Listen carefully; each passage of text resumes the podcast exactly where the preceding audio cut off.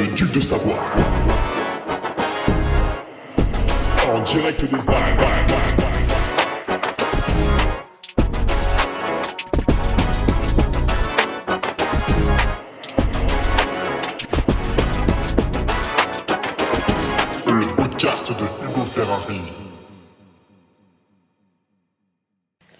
Bonjour tout le monde, un podcast euh, un petit peu particulier puisque je suis content d'avoir retrouvé mon euh, mon chat, mais dans un, dans un sale état hein, quand même. La, la, la, la, bête a souffert.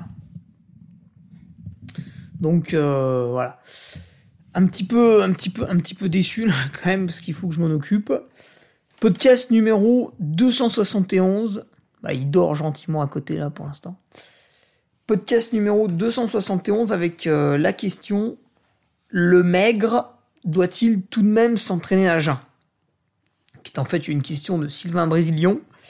Et on va voir que je pense qu'il n'a pas tout à fait compris les bénéfices du travail à jeun. Et peut-être est-il même passé à côté d'autres choses qui pourraient lui être bien plus bénéfiques. C'est un, un, petit peu comme euh, le régime cétogène. Voilà, dès qu'il y a un mot un peu exotique, ça vous excite tous, vous faites n'importe quoi, et après c'est la merde. Alors, avant toute chose, remerciement bien sûr des nouveaux patriotes, qui sont nombreux, mais ils le sentent là. Ils le sentent venir, le, le J-30 UTMB là. Ils sentent que ça va être une dinguerie. Et même si euh, il faut que je soigne mon chat, donc il est très peu probable que j'aille à eh bien, j'ai prévu déjà, hein, déjà en fait, euh, mon cerveau, tu le laisses 30 minutes tout seul, ça y est, il fait des, folies. J'ai prévu déjà des petites choses qui vont être très intéressantes. Même si je ne vais pas faire le stage en altitude, on pourra en parler quand même. J'ai prévu des petites choses qui vont vous régaler. Alors, remerciements au nouveau Alexis Daval, Julien Denis, le retour d'Irvine Briand et d'Anthony Bourran. Thomas Monroe, Adrien Mauge, Virgile Sim, Maggie, Loïc Marlaz, Loris Pialo, Flo RPT, Johan Grandjon, Sébastien Evrard, Florent Pablo, avec qui je m'étais entraîné, Michael Pellerio, Diego Tacos, très, très joli nom, Yann Legros et euh, le retour de Séverin, j'imagine Séverin Lancel, qui a enfin euh, réussi à se réinscrire au Patreon. Il ne sera donc plus obligé de tout de tout suivre sur le. Merde, le. Le Google Drive, oui, parce que je mets tout sur le Google Drive aussi. Voilà, merci, merci messieurs, je crois qu'il n'y a pas de, dames parmi vous, merci de, soutien. Là, les temps sont difficiles, parce que euh, en l'espace de 48 heures, enfin même un peu plus, j'ai perdu le chat pendant 9 jours, donc pas de trace du chat pendant 9 jours. Et là, j'ai passé environ 2 heures par jour à coller des affiches, tourner dans le quartier, discuter avec les gens s'ils l'avaient pas vu, et il s'est avéré qu'en fait, bah, tout le monde connaissait mon chat, parce qu'il était vachement cool, il allait voir tout le monde. Et depuis dimanche 16, en fait, bah, personne l'avait vu depuis dimanche 16 au soir. La bête réapparaît le mardi matin, il était 4 heures. Donc il faut savoir que chez moi, on a une fenêtre qui est ouverte pour dormir, mais qui est à l'étage. Donc pour rentrer dans cette fenêtre, euh, il y a une rampe en bois qui fait 4 mètres. Et les chats montent sur la rampe en bois. Comme ça, ils peuvent rentrer, manger pendant la nuit et repartir, tu vois. Comme ça, l'été, ils sont peinards. Et à 4 heures du match, j'entends des miaulements. Et je dit, tiens, c'est bizarre, on dirait Jean. Et effectivement, c'était lui, il était revenu. Mais dans quel état Ben, à 4 heures du mat, tu vois ton chat que t'as perdu depuis 9 jours, t'es super content, tu te dis, oh putain, il est revenu. T'allumes la lumière, et là, en fait, euh, tu comprends qu'il est revenu, mais qu'il y a un problème. Parce qu'en fait, il est tout maigre. Donc le chat fait 3,5 kg au lieu de 4,2 kg. C'est-à-dire qu'il a perdu 20% de son poids. Comme si un mec qui faisait 50 kilos a perdu 10 kilos.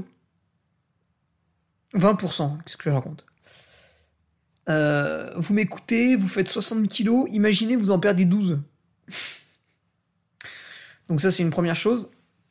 Il est revenu avec la patte avant gauche un peu lacérée, mutilée. Là, je sais pas trop ce qui s'est passé. On dirait qu'il y a plus de peau autour des griffes. Là, je l'amène. Et plein de tics, tu vois, 25 tics, euh, des tics énormes. Là, je l'amène chez le veto, à 9h du mat, et le, le, le veto le prend en charge. Attention, hein, si vous êtes allé aux urgences des hommes, vous allez être choqué. J'amène le chat comme ça, en me pointant, en sifflant, là, à 9h du matin, la truffe au vent. 11h30, le veto prend en charge le chat. Exceptionnel. Euh, le veto termine à 19h. Il avait un doute sur une patte arrière. 20h15, le veto fait une radio de la patte. Une heure et quart après son temps de travail. La patte est fracturée. Alors pas de bol, c'est la fracture du fémur et il y a déplacement. Donc euh, là, le veto t'appelle, il est 20h40, toi tu pensais que t'allais te coucher tranquille, et c'est la merde. et donc faut faire opérer la bête. Et le problème, c'est qu'il a dû se faire ça juste après avoir disparu, donc je pense dans la nuit du dimanche 16 au lundi 17 ou en début de journée du lundi 17. Et en fait, il a dû se faire percuter par une voiture, parce que pour péter le fémur, faut soit tomber plus haut que le troisième étage, mais ça, dans notre village, c'est pas bien possible. Il, il y a deux bâtiments qui sont hauts, mais il y a absolument pas accès. Euh, c'est impossible qu'il y soit allé. Il y a peut-être 0,5% de chance qu'il y soit allé. Et puis après, pourquoi il se serait jeté par le haut? Ou il s'est fait shooter par une voiture. Et ça, bah, vous le savez mieux que moi, c'est quand même très plausible.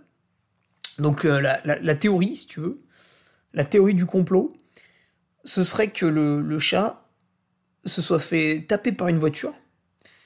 Alors moi je me dis qu'il a eu peur d'un truc et qu'il a traversé la route à fond, genre un chien, tu vois.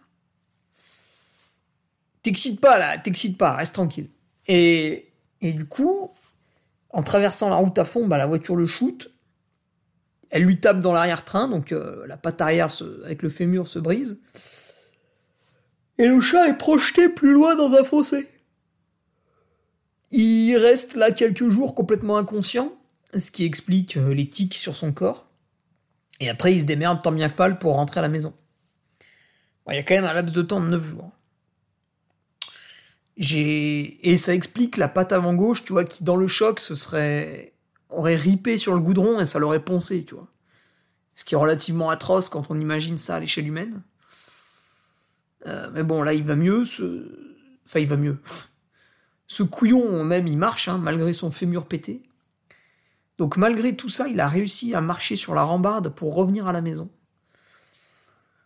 Et donc, euh, bah, évidemment, quand on dit tout ça, ton chat, tu l'aimes, mais, euh, mais la chirurgie va coûter plus de 1000 euros. Donc là, j'attends le devis, là, à l'heure où je fais le podcast. Je l'amène lundi matin. Mais je pense que vu tous les efforts qu'il a fait pour rentrer, il mérite que je le soigne correctement. Donc lundi matin, je vais faire 45 minutes de voiture pour l'amener chez le seul vétérinaire chirurgien orthopédiste qui n'est pas en vacances dans la région. Je vais attendre toute la journée à la clinique qui soit, que ça soit terminé. Et je vais revenir le, le soir chez moi. Et ça va me coûter plus de 1000 balles, quoi. Et là, j'ai déjà dépensé ah, j'ai la facture 266 euros chez le vétérinaire. Je trouve que le vétérinaire était relativement cool parce qu'il l'a gardé 24 heures avec une nuit. Euh, Jean a bouffé deux boîtes de pâté, hein, évidemment. Euh, il l'a. Il lui a enlevé les il lui a soigné un peu la patte, là il a nettoyé avec du désinfectant. D'ailleurs tous les jours je dois en mettre. Euh, il lui a mis deux doses d'antibio, un truc sur la longue durée, un truc euh, rapide. Il lui a fait une radio, il l'a perfusé parce que le chat était déshydraté. Donc voilà. 266 euros pour tout ça, moi j'ai payé de bon cœur, hein, franchement. Mais la chirurgie, ouais, la chirurgie, on va dépasser les 1000 euros. Alors toute cette introduction un peu longue, peut-être que tu t'en as rien à cirer, hein, parce que t'es là pour m'écouter parler de sport, c'est vrai. Mais euh, j'ai eu beaucoup de retours sur Instagram, j'ai été très surpris. Les gens étaient tristes pour le chat. Donc voilà, voilà une explication de tout ce qu'il a vécu. Et j'ai compté il y a très exactement 12 personnes qui m'ont dit Mais bordel, ouvre une cagnotte pour euh, rembourser les frais médicaux. Donc je vais ouvrir une cagnotte. Déjà, de toute façon, il y a un mec d'Instagram qui l'a déjà fait là, Alexis. Donc je vais partager son lien. Euh, J'aime pas trop ça, demander de l'argent aux gens. Et j'en ai fait la remarque aux gens qui m'ont dit ouvre la cagnotte et ils m'ont dit oui mais on s'en fout, euh, nous en fait on veut que l'animal aille bien, euh, voilà on va donner 1 euro, 2 euros, 5 balles, 10 balles, mais de toute façon c'est pas pour toi c'est pour le chat. C'est très très vrai, d'ailleurs on va mettre une, barrière à cette cagnotte là. donc j'ai pas encore le devis du, chirurgien mais voilà donc on va dire 1000 plus 266, 1266. Peut-être que ce sera un peu plus cher donc si ça monte à 1500 pourquoi pas? Mais voilà, après, il faudra pas donner. Enfin, de toute façon, je pense pas qu'on atteigne ce, chiffre-là non plus, faut pas déconner. Mais voilà, celles et ceux qui, qui ont un chat ou qui aiment bien voir mon chat en vidéo et qui veulent qu'il retrouve la pleine santé, bah écoutez, si vous avez envie de donner, donnez. Moi, dans tous les cas, même si la cagnotte reste à 0 euros, évidemment, je le fais soigner par le chirurgien. Tant pis si ça me coûte 1500 balles. Ça va représenter 3-4 mois d'économie. Euh, bon bah tant pis quoi. De toute façon, on fait si on fait des économies, c'est bon, c'est pour acheter une maison, mais c'est aussi pour ça quoi. Si on si on économise de l'argent jusqu'à mourir, ça sert pas à grand chose. À part des enfants pour leur léguer, mais là la bête a un problème maintenant quoi. Donc euh, voilà. Quoi qu'il arrive, je paierai ses frais médicaux. Mais bah, celles et ceux qui ont envie, voilà, donner une bricole, euh, c'est vrai que ça soulagera toujours. Et puis, je pense que je pense que je vais lui mettre un, GPS aussi. J'en ai vu là 120 balles, sans abonnement, donc ça c'est pas mal. Comme ça, je pourrais surveiller un peu l'animal si jamais il va. Il retourne faire le foufou. Voilà, bah écoutez, pour l'histoire de Jean, c'est tout. Et le, le, lien pour la, pour cagnotte sera dans, le, dans la description du podcast. Je ferai attention à bien le mettre en premier, quoi. Voilà, mais encore une fois, si vous, ne, si vous donnez 0 euros, mais alors là, je n'aurai absolument aucun jugement sur vous. Il, est même très probable que si je vois passer, enfin, il doit en exister plein, hein, j'imagine, des cagnottes pour des chats, en fait, je, ne vais rien donner. Par contre, ouais, si c'est bah, si c'est mon voisin euh, qui toque à la porte et qui me demande si j'ai pas 5 balles, oui, là, oui, je vais lui donner. Et on en revient toujours à ça, c'est qu'il faut toujours être vraiment cool avec ses proches. On peut pas, on peut pas aider le monde. Allumer BFM TV, allumer CNews, c'est la merde. C'est la merde partout. Euh, les migrants se barrent de chez eux parce que c'est invivable. Euh, ils veulent venir en France parce que nous, on a plus ou moins une belle vie. Euh, enfin, ou dans d'autres pays, hein, c'est le principe. Hein, S'ils se barrent de chez eux, c'est qu'ils sont mal hein, quand même. Après, on peut discuter. On peut discuter de ce qu'ils vont venir faire en France, mais s'ils se barrent de chez eux, c'est qu'il y a un mal-être à un moment donné. Euh, on, ne peut pas les aider en fait, on peut pas tous les aider. Quand certaines personnes veulent nous le faire croire, mais non, on peut pas tous les aider quoi. Ça s'arrête déjà à euh, oui, euh, il y a un bateau qui coule, il y en a 50 qui meurent. Bah évidemment, c'est dramatique, mort noyé, c'est horrible. Mais je, je, peux pas mettre ma vie entre parenthèses, habiter vers Marseille et faire des interventions dans l'eau tous les deux jours parce qu'il faut absolument sauver les migrants. Alors je peux m'occuper de mon frère, de ma soeur, de, mes parents, de ma compagne, mais bon, au bout d'un moment, tu vois, je peux pas trop faire les autres, quoi. Après, il y a les voisins, le voisinage, ah, les cousins, la famille plus éloignée, les grands-parents. Mais à un moment donné, euh, t'es limité, en fait. Donc il faut absolument aider ses proches, parce que ça, on peut le faire. Et si tout le monde aide ses proches, en fait, ça fait des mini-cercles vertueux à droite à gauche, et au final, plus ou moins tout le monde devrait être content. Mais voilà, ouais, donc tout ça pour dire que vraiment, si vous ne donnez pas, alors là, ça, ça, m'est complètement égal. Ne vous inquiétez pas. Hein. Vraiment, ce n'est pas du tout une obligation, mais voilà, vu qu'il y a plusieurs personnes qui m'avaient dit euh, Oui, mais moi je veux donner pour le chat, pour qu'il aille bien, toi je m'en fous. bah voilà, vous pourrez le faire. je partageais le lien. Bon, sinon, euh, d'un point de vue speaker, euh, après deux jours d'animation, bah là ça va être plus cool. J'étais normalement censé partir en vacances à Tignes, mais bon, là, tu te doutes bien qu'il va falloir que je reste auprès du chat hein, pour lui donner. pour lui badigeonner sa patte tous les matins et tous les soirs d'antiseptique, pour lui donner son petit anti-inflammatoire, et puis parce qu'il réclame. Il réclame qu'on soit à côté de lui. Là, je suis allé chercher un truc à l'étage tout à l'heure. Euh, la bête a essayé de monter les escaliers, quoi. Le, mec, il a un fémur pété, il, insiste, quoi. Il, il s'arrête pas. C'est, c'est vraiment incroyable, quoi. La motivation du chat. Donc là, ouais, je reste à côté de lui, je, fais tout depuis le canapé. Euh, mais je serai quand même speaker au Teen Try, hein, bien sûr. D'ailleurs, euh, le chat sera. le chat n'aura plus de collerette à ce moment-là, donc il sera vraiment tranquille.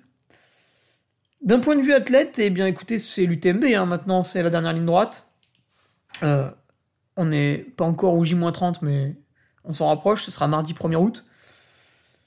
UTMB, ben voilà, ouais, la, nouvelle tombe, hein, il y a quand même très peu de chances que, que j'aille à Tignes, enfin même qu'il y ait quasiment aucune. Euh, mais du coup, comme je vous l'ai dit juste avant, bah, je vais faire des petits, des petits trucs un peu différents à la maison. Déjà, ne serait-ce que l'entraînement, en fait, l'entraînement change chaque année, hein. on fait pas des, des copier-coller, tu vois, c'est pas forcément les mêmes sorties, c'est pas forcément les... Même si ça se ressemble, hein, je te cache pas que pour préparer l'UTMB, il faut faire des sorties longues. Voilà, il y a tout ça, et c'est vrai que je porte un super sapien, un capteur de glycémie en permanence, et je découvre pas mal de trucs. Donc ça aussi, ça pourrait être un retour dans le J-30. Voilà, ça va être un J-30 différent des deux dernières années. Alors, Allons-y maintenant. Ah non, un dernier truc. Pour les, patriotes qui vont être à l'UTMB, qui, qui veulent encourager la course, sachez qu'avec certains dingues, on a fait faire des drapeaux. Des drapeaux du Carmi, euh, c'est des dingueries les trucs.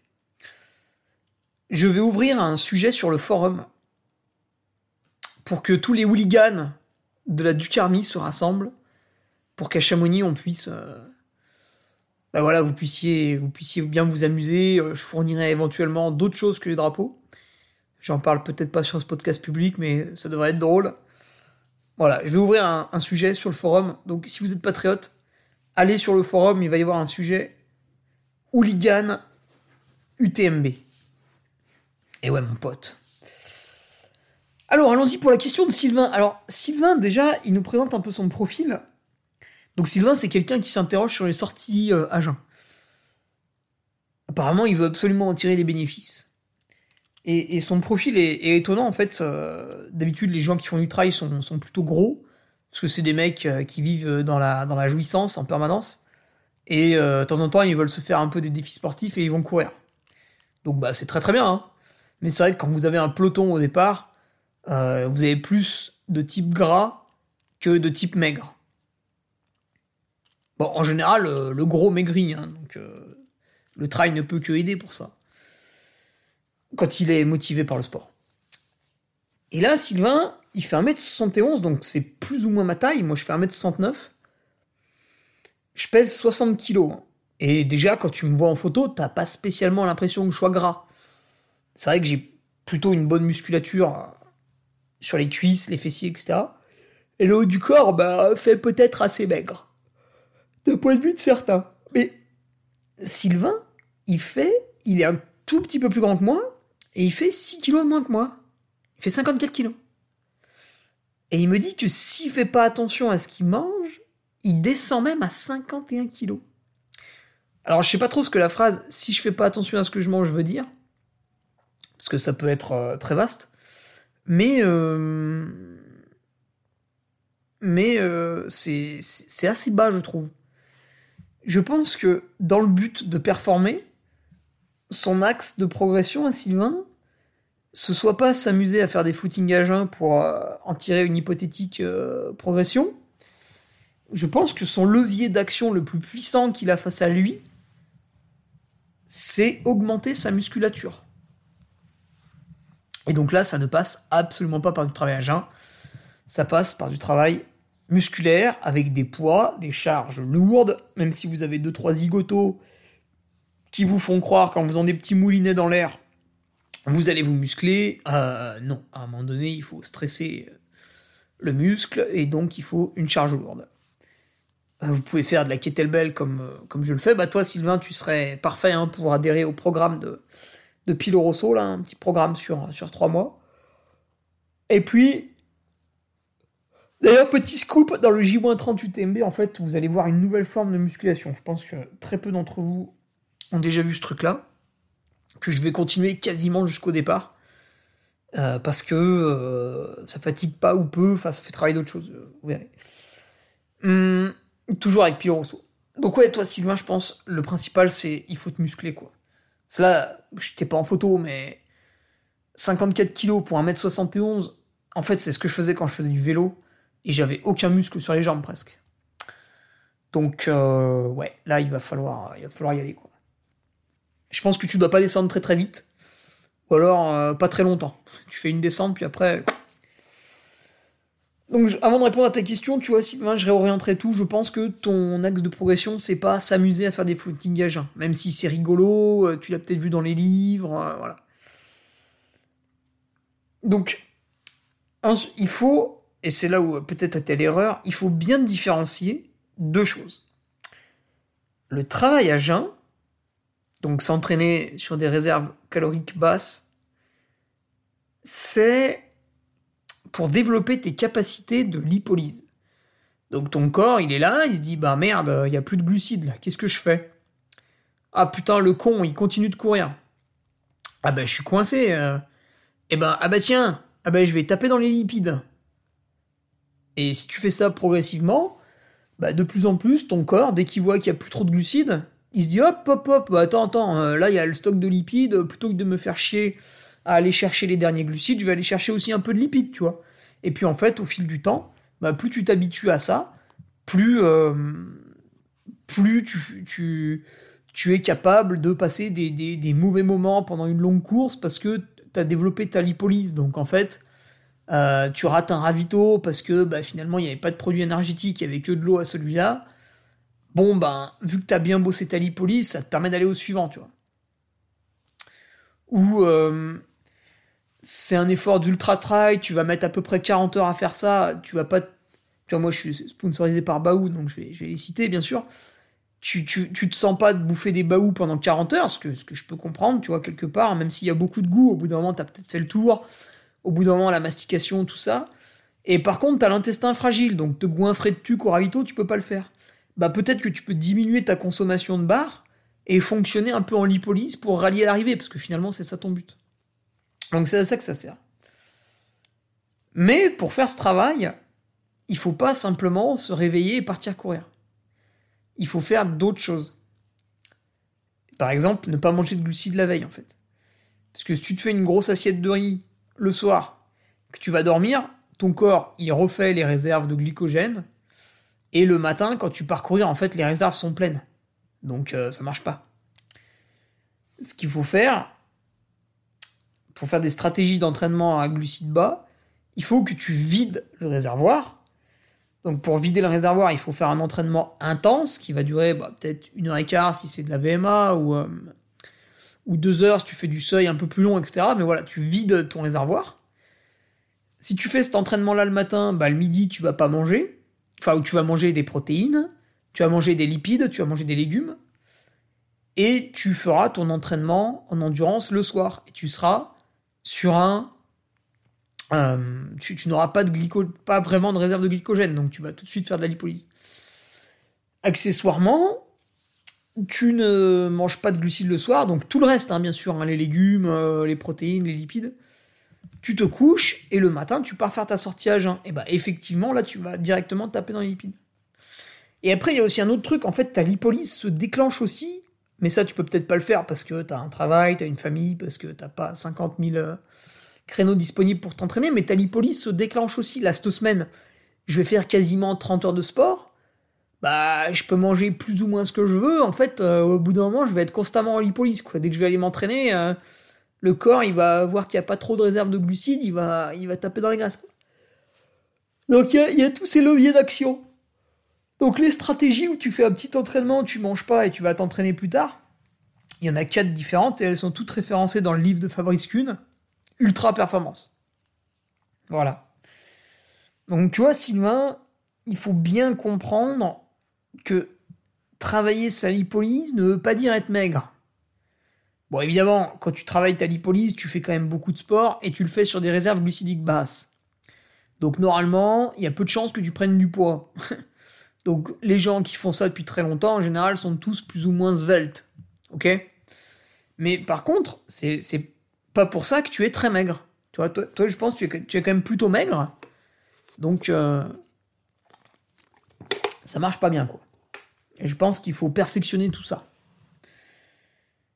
Alors, qu'est-ce qu'il me dit aussi euh, Si je fais un petit déjeuner gras et protéiné juste après le footing à jeun, est-ce que ça accentue le fait d'avoir fait un footing à jeun?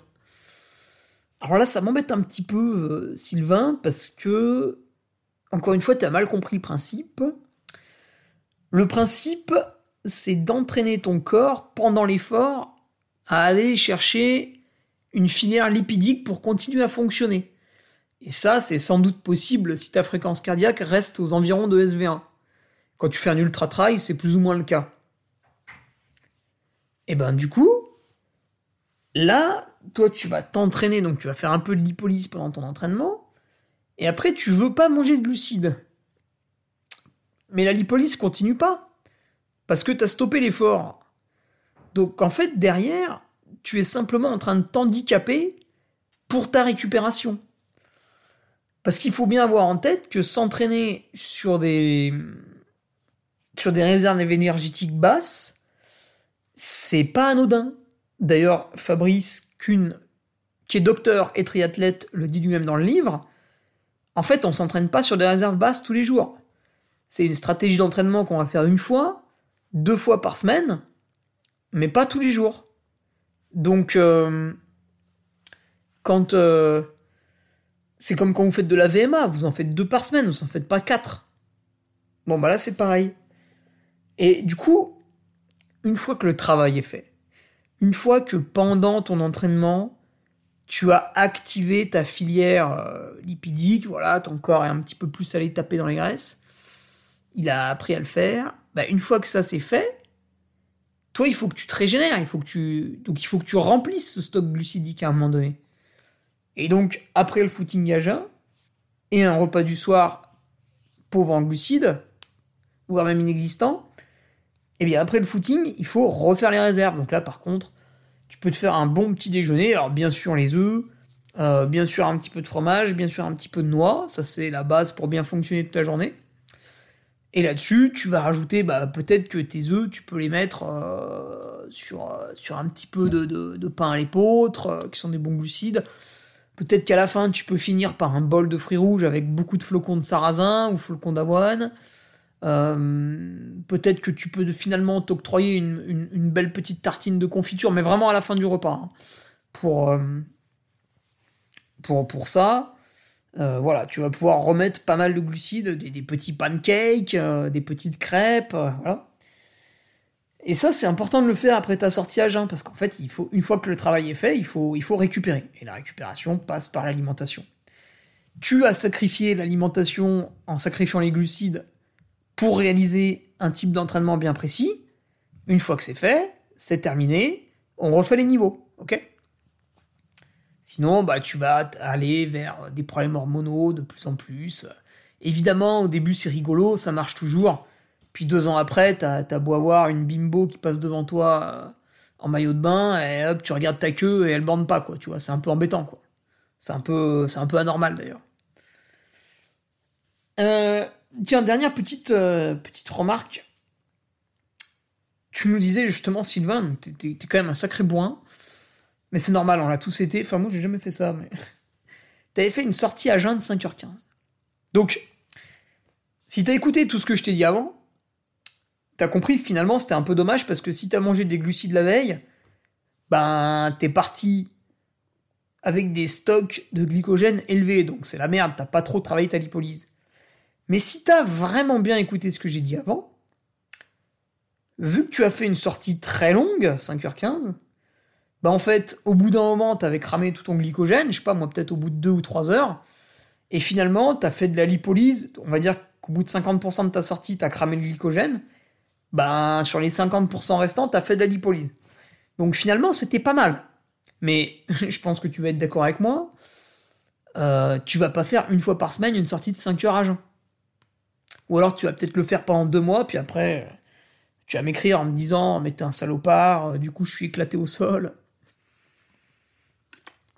Donc finalement, on retombe sur la stratégie que j'ai décrite avant. La veille, hop, tu fais ceinture sur les glucides. Il y a énormément d'autres choses à manger, hein, t'inquiète pas. Tu fais un gros dodo, ça c'est important. Et tu, fais tu te réveilles et tu vas courir. Une heure, deux heures peut-être. Et puis après, tu te fais un bon petit déjeuner. Et c'est parti, quoi. Et ça, c'est une technique qui est géniale pour justement les gens qui bossent, qui ont une famille, et qui veulent s'entraîner tôt le matin le week-end. Bah les gars, votre sortie longue, vous pouvez pas faire une sortie longue de 6 heures parce qu'il y a la famille, il y a tout ça. Et eh ben, votre sortie longue, vous la faites de seulement 2 heures. Par contre, vous faites un effort sur la nourriture la veille. C'est-à-dire que le soir, vous ne touchez pas au glucides. Alors vous en mettez plein la panse, hein. Vous pouvez aller taper un énorme boudin, euh, vous pouvez vous enfiler de la choucroute, euh, voilà, c'est bon, hein, une grosse salade composée, euh, du fromage, de la charcuterie, bon, c'est pas terrible, mais tout ce qui a pas de glucides, quoi, tu vois. Et tu arroses ça avec de l'huile d'olive, avec de l'huile de colza, avec de l'huile de noisette, avec ce que tu veux. Tu arroses d'huile. Tu te manges du chocolat noir 90% en dessert. Tu t'es enfilé un immense fromage juste avant. Voilà. Bon, j'exagère, hein, tu, tu manges des calories normales. Mais pas de glucides. Et le lendemain, tu pars faire ta sortie à jeun qui dure deux heures. Et en fait, pendant deux heures, mais intégralement deux heures, tu auras travaillé ta lipolyse. Ce sera beaucoup plus efficace qu'une sortie de 4 heures avec des glucides dans le bide. Ok? Alors après, faut pas faire que ça, mais une fois par semaine, le samedi ou le dimanche matin, ça peut être pas mal. Et puis après, tu négocies un autre créneau pour faire une sortie de 2, 3, 4 heures avec cette fois-ci euh, un repas normal, quoi. Et en plus de ça, t'as fait une énorme boulette, Sylvain, c'est que tu as bu que de l'eau. Alors évidemment, si tu bois de la boisson euh, énergétique, ça va pas le faire, mais que de l'eau, c'est gênant. Il faut que tu mettes des minéraux dans ta boisson. Le plus simple, il y a deux options. Soit euh, ça te fait pas trop chier d'acheter du plastique et du coup tu achètes des bouteilles de ceinture, tu les fais dégazer, tu te fais des flasques 50% eau, 50% ceinture. Soit tu peux acheter des sachets de sel minéraux de Vichy. Donc le sachet il est tout petit et puis il fait, il fait longtemps, donc ça fait beaucoup moins de pollution que, que des bouteilles plastiques. Et là, tu respectes le dosage pour avoir suffisamment de, de sels minéraux dans ta, dans ta gourde. Voilà. Euh, et puis aussi, quand tu fais une sortie très très longue, en fait, une fois que tu es entré en lipolyse, moi souvent, ce que me fait faire mon nutritionniste, c'est que quand j'ai une sortie qui fait 4, 5, 6 heures, bon là je vais en avoir une de 8 et une de 10, euh, il me fait. En fait, au début, je pars, je bois uniquement de l'eau, bien sûr, avec de la ceinture. Et au bout d'une heure et quart, je mange des petites barres baou, tu vois. Tu sais, les barres qui font 25 grammes et qui contiennent à peu près 10 grammes de glucides. Et en fait, en faisant ça, eh bien, j'ai. Je ne sors pas de ma lipolyse. Donc là, c'est intéressant, on pourra le faire avec le capteur de glycémie pour le, le J-38 TMB. Et on verra, on verra ce qui se passe sur, sur le capteur. Voilà. Eh bien écoutez, euh, je vais gentiment, gentiment raccrocher là-dessus. Et on se retrouve ben, vendredi pour les Patriotes, parce que vendredi, il y a le. Il y a le. Merde. Il y a l'article du, du, Patreon. Alors cette fois-ci, ce sera le plan de bataille pour l'UTMB, justement, avec les séances à faire. Et ensuite, mardi, pour le podcast quotidien avec le début du J-30. Voilà, bonne journée à toi, salut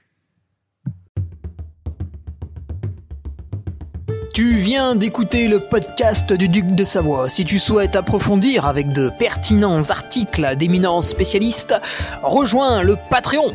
Tu feras ainsi partie en tant que fidèle patriote de la très prestigieuse Duke Army. Si l'humour est ton leitmotiv et que tu n'as peur de rien, viens sur l'Instagram. Si tu veux espionner le duc, car tu es vil et sournois, son Strava est également à ta disposition. Enfin, si tu es vieux, presque sénile et ou débute dans les réseaux sociaux, contente-toi de suivre sa divine page Facebook, les liens sont dans la description, que Dieu te garde, et à la semaine prochaine